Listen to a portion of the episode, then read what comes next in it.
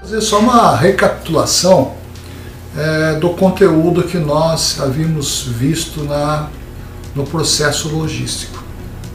Cada fase da logística você pode interpretar como sendo um processo administrativo.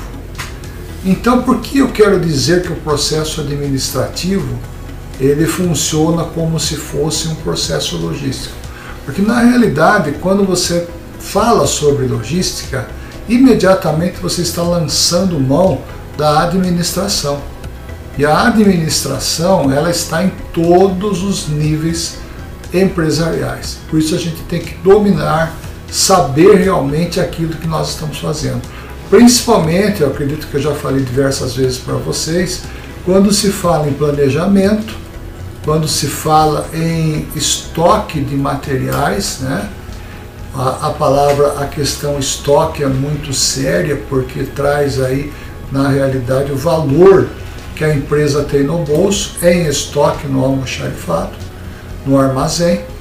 Então, é, finalizando, né, simplesmente sintetizando, resumindo aquilo que nós vimos no bimestre anterior, é que a logística é um processo administrativo. Tá?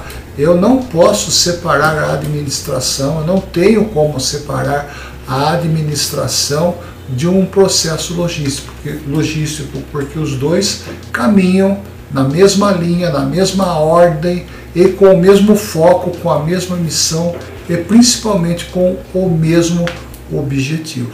Quando você tem essa visão, pessoal, quando você é, adota essa ideia, esse conceito, saiba você que nunca você vai ficar perdido sem saber o que fazer numa situação é, administrativa, seja no estoque, seja na nota fiscal, seja em expedição, seja em recebimento, qualquer que seja a área da logística, a sua administração vai fazer com que a solução venha e venha de forma bastante rápida e eficiente.